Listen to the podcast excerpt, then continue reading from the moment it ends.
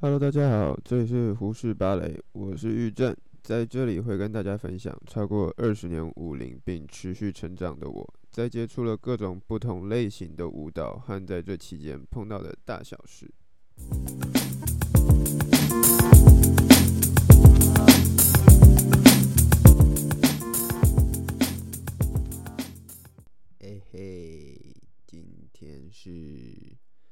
十二月二十一号，又是凌晨的十二点十一分。好，欢迎大家来到胡适芭蕾。然后，哈，我说到做到，我就说了嘛，我一天想要录两集，因为我就是想要固定一周至少有两次更新。反正，对啊，不管怎么样，我就是要更新。跟自己自言自语一下也挺好的，嗯，不过今天就是因为早上去排跨年的演出，排练完之后，我就一样去做了那个线上课程平台的摄影，我就真的在跟那边的。合作单位聊天的时候，他们其实对我的理念很有兴趣。那其实我觉得我这个就是我自己在教学的理念上，感觉也跟别人真的差蛮多的。我相信很多人可能也是跟我一样，不过可能我用的方式刚好就跟大家会比较不一样。就是，其实今天就是要来说说有关我的教学理念，跟我想要借由舞蹈带给大家什么东西。然后，当然这就只是聊聊天，不过大家可以听听看。就是，其实我不知道在听的各位有没有发现一件事情，是你们常常。也不要说常常，就是有没有曾经，曾经是你脑子里面想的一件事情，然后你做出来，跟你预期的不太一样。这样解释有点像是什么呢？就有点像是你可能去打个太极拳，然后你跟着前面的老师一起动，你看着老师的动作，跟着老师一起动。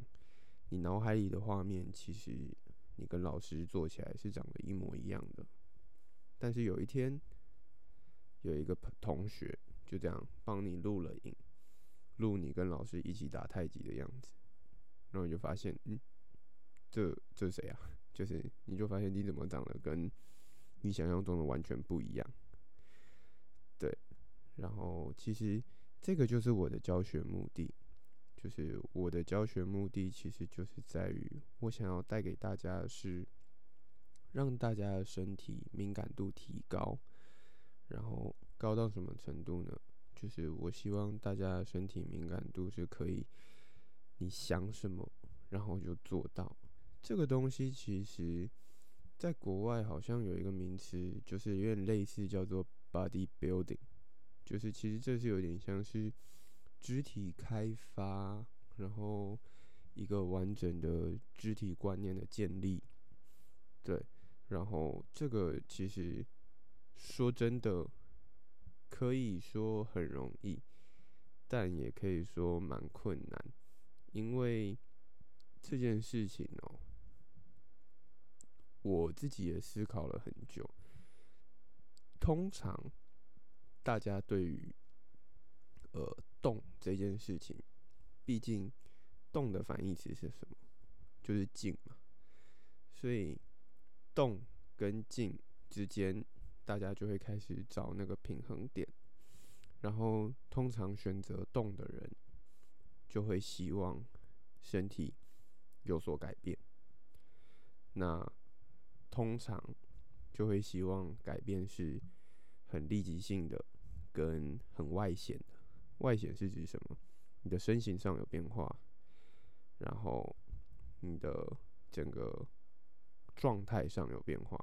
就例如，可能本来看起来偏阴沉的人，可能借由运动之后变成很阳光的样子。那其实我也不知道大家有没有发现一件事情是，当很多人啊，就是他们把自己的实力累积到一个程度之后，其实我觉得这个有点像是一个循环，就是它真的就是一个 cycle，因为大家一定都是先从基本开始建立，基本建立足了之后，就会像爬金字塔一样，你基本建立好，你开始往上走，然后就会变成技巧，技巧完。你如果想要到最顶端的时候，你就会发现，为什么你没有办法上到那个最顶端？因为你发现你的基本不够厚。那这时候就会分成两种人，有一种人就会决定说，我不管，我就是要冲我的技巧，想办法冲到最顶端。那这样，当他今天的基底不够厚，他就有点像积木在叠叠乐了，就是。可能一条笔直的垂直线上去，那那个东西稳不稳？可能很晃哦，所以可能随时会瞬间崩倒。那崩倒要怎么办？排得很快，崩得也很快，所以这代表什么？有一定的运气成分。那有没有例外？有，就是有些人其实就像堆积木这样，笔直的冲上去，然后冲上去之后，他就有点像拿胶水啊。拿白胶啊，把那些缝隙的地方粘粘补补补起来之后，哎、大家就知道说，哇，他是在那个 top。可是其实仔细看还会知道，嗯，就是可能被风大风一吹，还是有可能会倒的。所以那种真的就是不管怎么样，就是比较昙花一现。那再回过头讲，就是当。发现自己基本不足的时候，然后技巧已经练到一半了。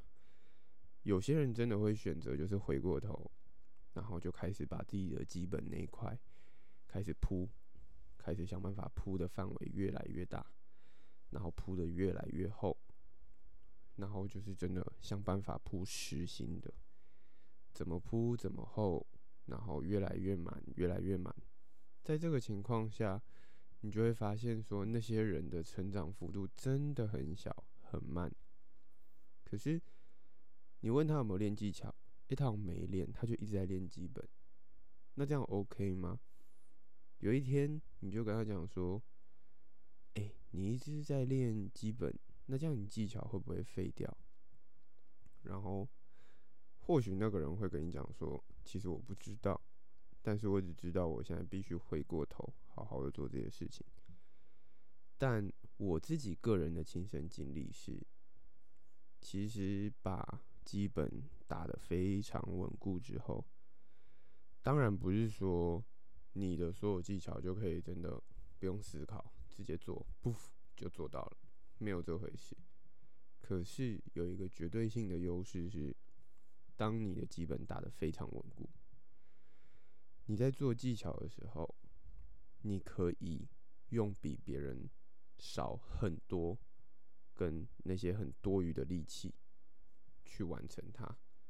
所以等于是说，一般人在学技巧可能会需要花很长的时间去习惯跟建立，但你可能真的就是诶、第一次好像好像知道大概怎么做，但是没有做起来，没关系，然后做第二次。好像有一点感觉，但是好像还是不太习惯，不太顺。第三次，哎、好像差不多快起来了，再加把劲。第四次，哎、好像七八成对了，第五次就做起来了。就这种东西，就是当你的基本的底够厚的时候，你就可以把你的技巧瞬间的，真的是瞬间的冲上去。因为很多人都会忽略这件事情，其实大家都会忘记回过头去注意自己那个最不起眼的东西，因为毕竟这些东西真的是太无聊了。连我自己在教课的时候，我有些时候都很怕我的学生会觉得无聊，那还好，可能我的学生年龄层真的都偏呃上班族吧的年龄，所以我觉得大家好像还蛮乐在其中，对于烧脑、动脑，然后感受身体这件事情，大家好像对于这些事情是蛮乐在其中的。